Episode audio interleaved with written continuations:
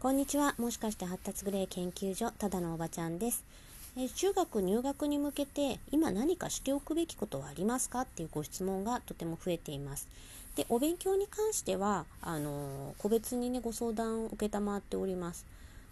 はっきり言って、その子とその学校のタイプによって、今何をすべきかっていうのは、かなり大きく異なるというか、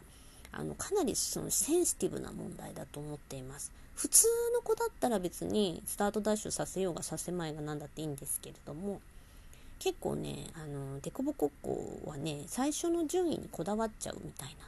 ところがあったりするんですね。そのそこその時の自己イメージをその忘れられないっていうかね。そう最初すごい自分が例えばいい成績を取りました。で取った時に成績の悪い子に対して抱いた何て言うんですかね。あのちょっと下げすむ感じ軽視する感じ？そういった感じを持ち越し自分の成績が悪くなった時にまで持ち越してしまうとか、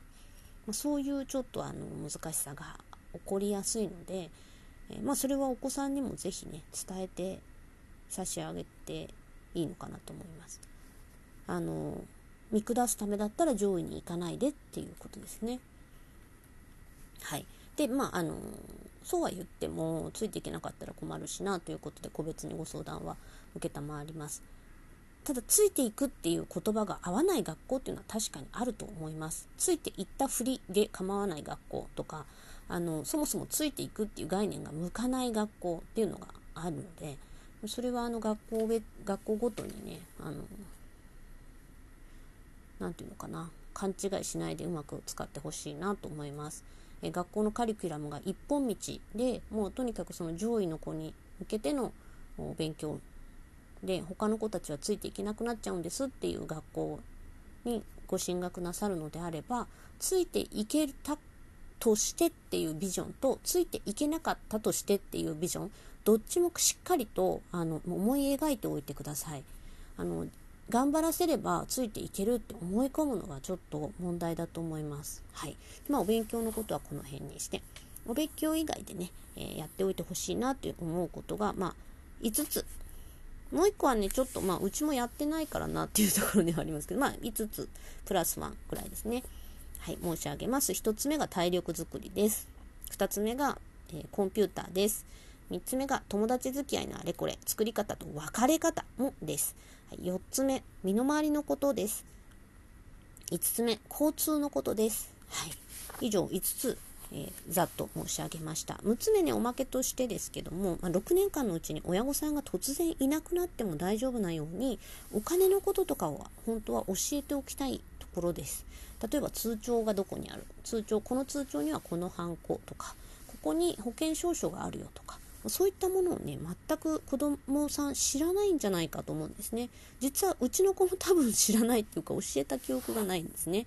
えー、これ絶対やっといた方がいいなと思うんで今日帰ってきたら言おうと思うんですけども。でもなんかこう多分お子さんって親が亡くなる時のこととかってイメージできないししたくないと思うのであの真面目には聞いてくれないかもしれないんですけど中学入学っていうその緊張感の中のね延長線上に置いておけばひょっとしたら、えー、真剣に、えー、受け止めて聞いてくれるかもしれないと思ったのでちょっと6番目おまけとして入れてみました。で1番から5番体力コンピューター友達付き合い身の回り交通この5つのこと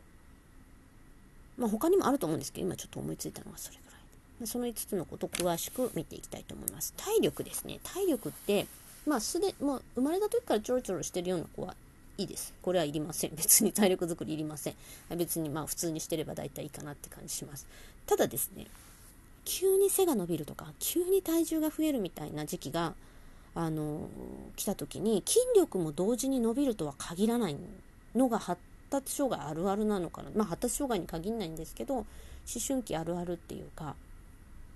あの順調であれば体が大きくなる時にそれを支える筋力もほんのわずか遅れてしっかりついてくると思うんです。ただすごい変色があるとか、まあ、何らか分かんないですけど何かの拍子に体力がついてこない体の成長に体力というか筋力がついていかないっていうことが起こりうる時期かなと思います。この急に身長が伸びるような思春期っていうのはね。でそれって結構学校行くのがしんどくなるとかその何何かとあの億劫になる疲れやすくなる部活も無理とかなってくるっていうのとその重なりやすいなと思っていてで、まあ、元気いっぱいのちびっこ時代からちょっと体が変わるよねっていうのはあります。でその時の何て言うんですかねダメージを和らげるにはどうしたらいいんだろうと思った時にやっぱりベースの体力があるとだいぶいいのかなと思います。はい、なので体力づくりっていうのはすごい、あのー、押したいポイントです。1番目に持ってきました。はい。で、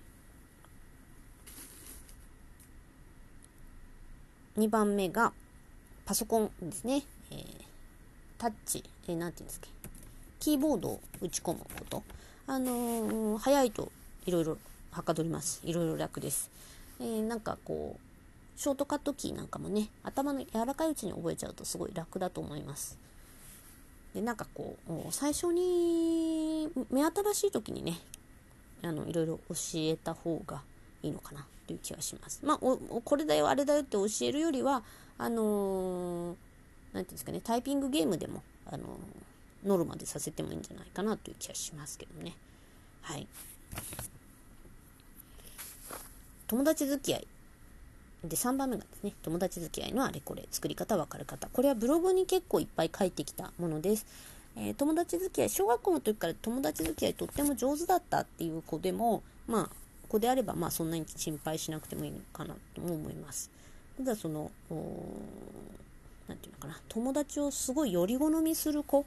だったりすると、あのー、結構気をつけさせてあげたいなって思います。はい、6年間、長いといえば長いんですよね。短いといえば短いんですけど。あの楽しいと短いし楽しくないとめちゃくちゃ長いです。はい、であのー、そこ楽しいと楽しくないの境目って大体友達付き合いがうまくいってるかいってないか。っていうことになると思います。まあ、もちろんあの友達付き合いはうまくいってるけどその友達のことを親が気に入ってくれなくてなんかいつも友達の悪口を言う親みたいになるとそれはあの楽しくてもあの楽しくないみたいになりますけども。まああのですね友達の付き合い方と別れ方ですね別れ方っていうのはあの本当に誰も教えてくれないんじゃないかなと思うんですね。えー、て言うのかなこの人には気に入られたくないよっていう時にはある程度そのそっけなくするとか、まあ、そういうのって、えー、能力生まれつき持ってる子もいるけど生まれ全くそういうことに疎い子はいるんですよね。はい、ななのでこれは本当に個別に教えてあげたいなと思って、ね、ブログにもあの何度も何度も書いてきたことなのであの読んでくださってる方ももしかしたらいらっしゃるかなと思います。はい、友達は承認を与え合うシステムという側面もあります。はい、ちょっとその何て言うのかな漫画の読みすぎでとか あのいい本の読みすぎで本真の友情とはみたいなものを考えすぎちゃうお子さんだとあのちょっとその自分の持ってる友情っていうか自分の周りの友達っていう存在とかクラスメートっていうのが薄っぺらいなって思えてしまう時っていうのがあり得るんですね。でそんなその漫画の世界の「君のためなら死ねる」とか言っちゃうような友達付き合いってちょっとおかしいよぐらいな話をしてあげなきゃいけない子っていうのはいると思います。はい、なんかこう何て言うのかな敵から身を守るために便宜上つながっている、まあ、同盟国別に仲いいわけじゃないけどとりあえず同盟結んどかないとやられるから同盟結んどこうぜっていう感じのあの友達付き合いっていうのも存在するっていうかそっちが主じゃないみたいな あのところですねを教えてあげなくてはいけないっていう子いらっしゃると思うんですね。それからあの必ずここあのお伝えしておかないといけないなと思うのが ASD 味のあるお子さんって相手の気持ちを考えろってすっごい何十回も言われてきてるんですよね。相手の気持ちを考えろって言われて自分基準で相手の気持ちを考えちゃうっていう癖がついちゃってる子っていらっしゃるんですよね。でこれどういうことかっていうと自分はズバッと言ってほしいからズケズケ言っちゃうみたいなこととか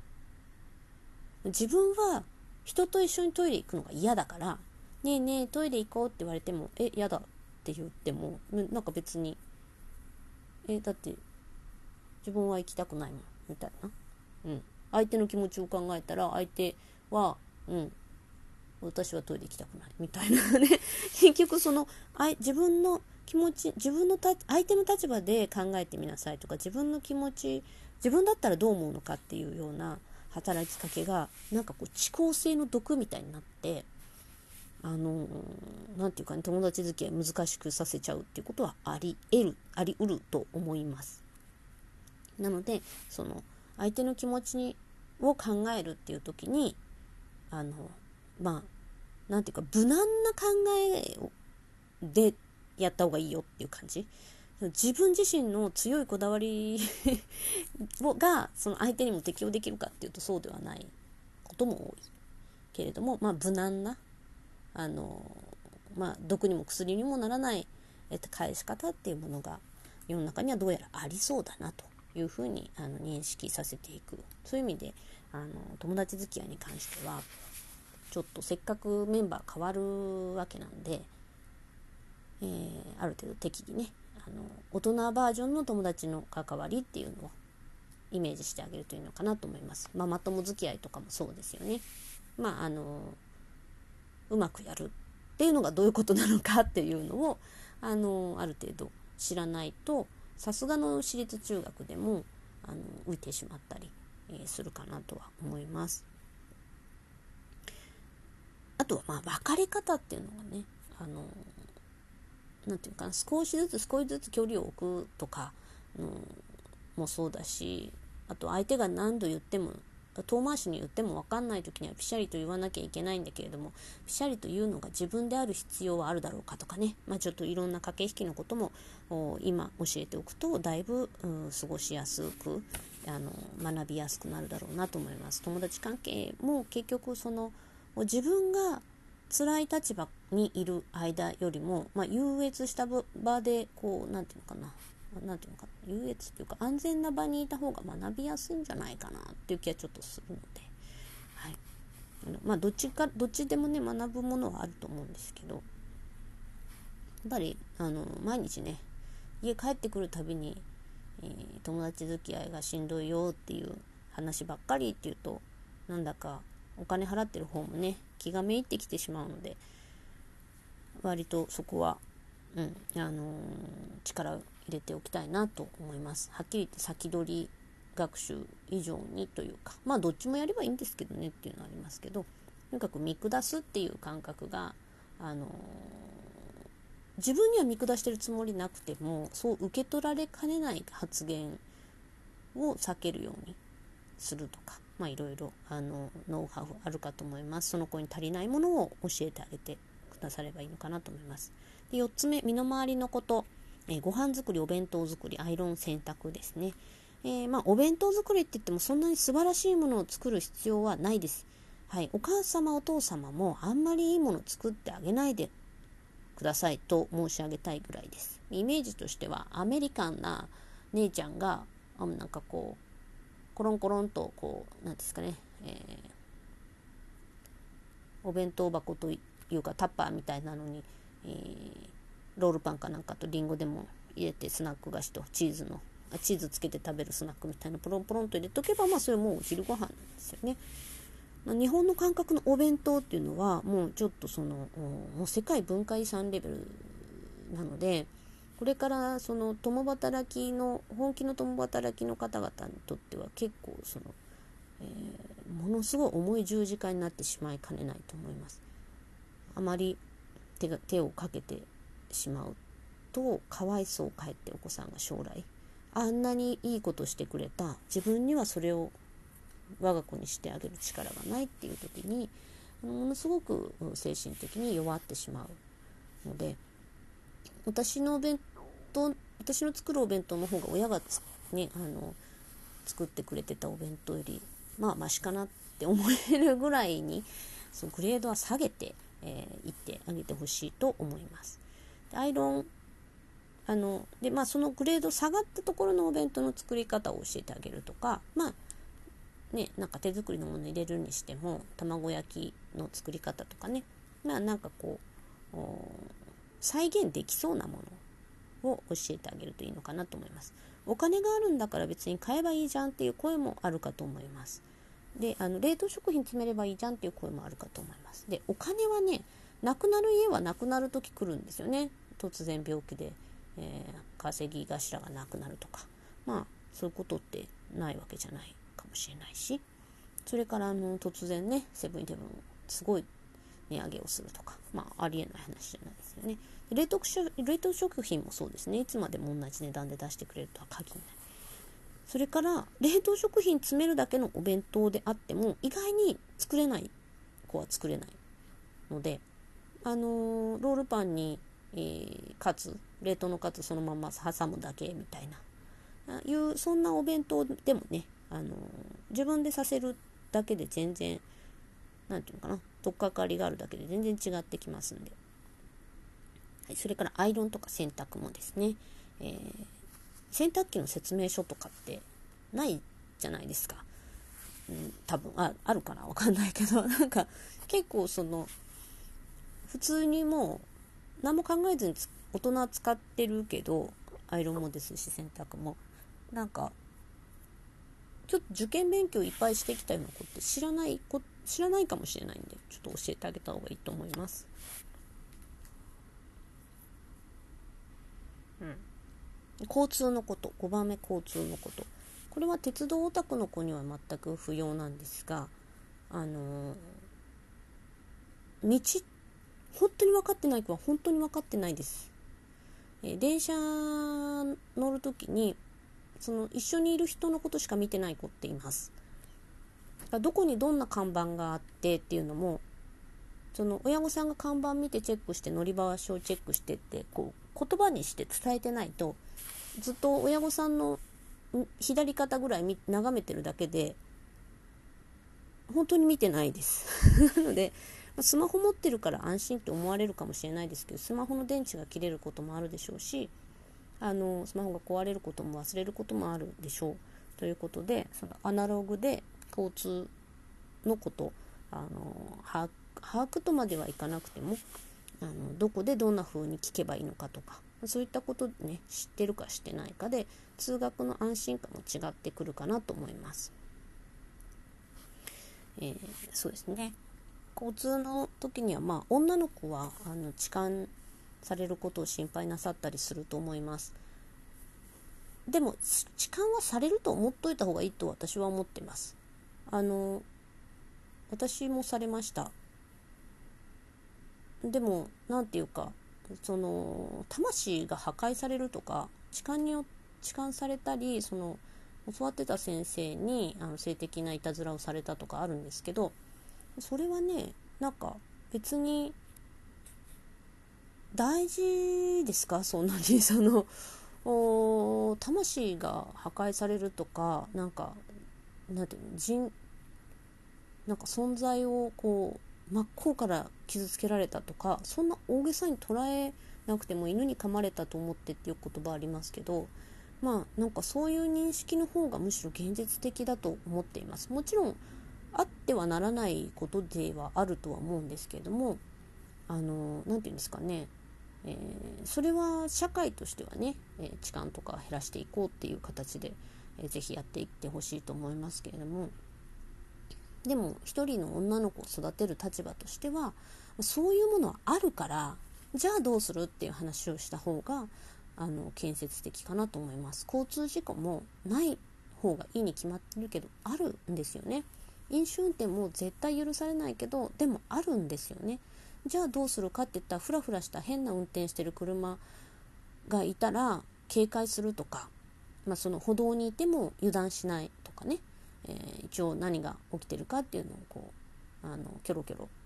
把握しながら暮らす。それは我が家はやらせてます。あの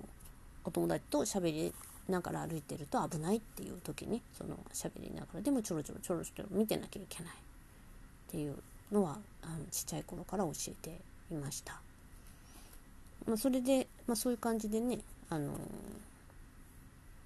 交通のこと女の子のその痴漢のこととかも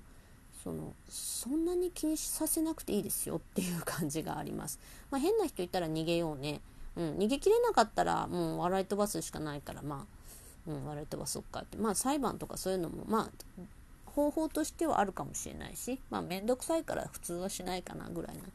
感じでいいのかなっていう気がします。はっきり言ってそんなにあの白黒つけてもあんまり白黒つかないっていうか あのあんまりおすすめできることではないですね。えー、嫌なことを何度も何度も思い出しながらあの証言したりっていうところでかえってその方が傷つくっていうふうに私は思いますのでまあ何て言うかあの狂った犬には近づかないっていうのと同じでね、まあ、あのなるべく避けて過ごす、ま、満員電車で通学っていうのはうん私としては女の子はなるべくうん避けられるとそれはもちろんいいとは思うんですけども将来、えー、住むところがねやっぱりその通勤大変なところかもしれないわけなのでそういう意味ではね中学生の時に、まあ、痴漢なりなんなり慣れとくっていうか慣れとくっていう言葉使うとまた叩かれそうですけどあの、まあ、あるんだっていう。あるからじゃあそれを避けるにはどうするかっていうそういう知恵の使い方をしていただければなと思います。まあなんか清楚な格好してると痴漢しやすいされやすいっていう話はちょっと聞くしまあそうそれあるかなっていう気はするのでなんかこうそうですねあんまりあの清楚な格好しないとかまあ何人かで、えー、通学するとかまああのいろいろ自衛の方法いろんなところであの書かれてますのでそういうのを参考になさるのもいいかなと思います。ただ男の子の方のね、えー、痴漢冤罪にあったらどうしようそういうご相談もいただくことがあります。あのー、うちのねご相談いろいろタイプすごい弁が立つタイプもものすごい弁が立つタイプもいればまあ本当になんかいざという時何も喋れなくなっちゃう子もねいらっしゃるんですけどもその濡れ衣を着せられたっていう時にどうしたらいいでしょうかって。これ結構本当にあの重要な問題で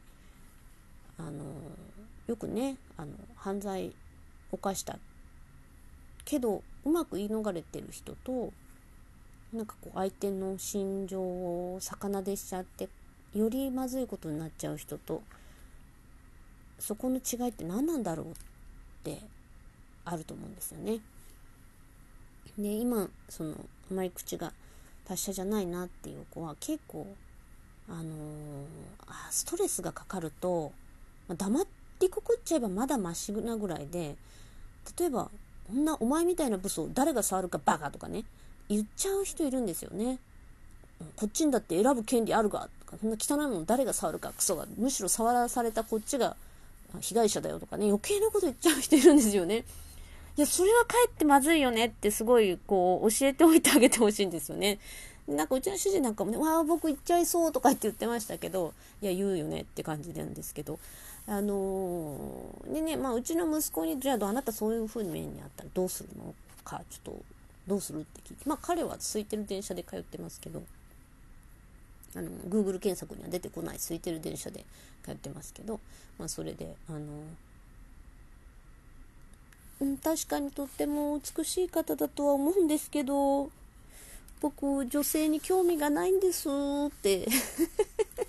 言うって言ってて、もうなんか本当、あの、うん、信じるって感じでした。はい。まあ、それはいいや。そういうこともね、あの、まあ、笑い話としてでも、耳に入れておくと、いざという時にちょっとね、あの、心の余裕ができるかもしれないですね。はい。まあ、これもね、やっぱり、あの、仲間同士で、お互い、その、そういうことするような人じゃないよって言ってくれるような人同士であの一緒に過ごせたら一番いいんですけど必ずしもそういうわけにはいかないっていう中でねあのどうするのかっていうのは本当に難しい問題。で我が家はもう本当にこれがねえそう満員電車で通うっていうのは本当にいつかはすることがあるんでしょうけれども私も主人も若い頃満員電車で通学してた関係で、まあ、ちょっともうねしんどいねっていう感じがあります。なので家狭くっても電車乗らなくて混んでる電車乗らなくて済むところとかそういう感じかな。うん。まあ、でもねみんながみんなお家の場所を変えられるわけじゃないですかですけど。はい。長くなってしまいました。聞いてくださってどうもありがとうございました。4月からの小学校生活。まあ悲しい時も楽しい時もしんどい時もあるかと思います。なんだかんだやっていきましょう。何かありましたらいつでもお気軽にご相談ください。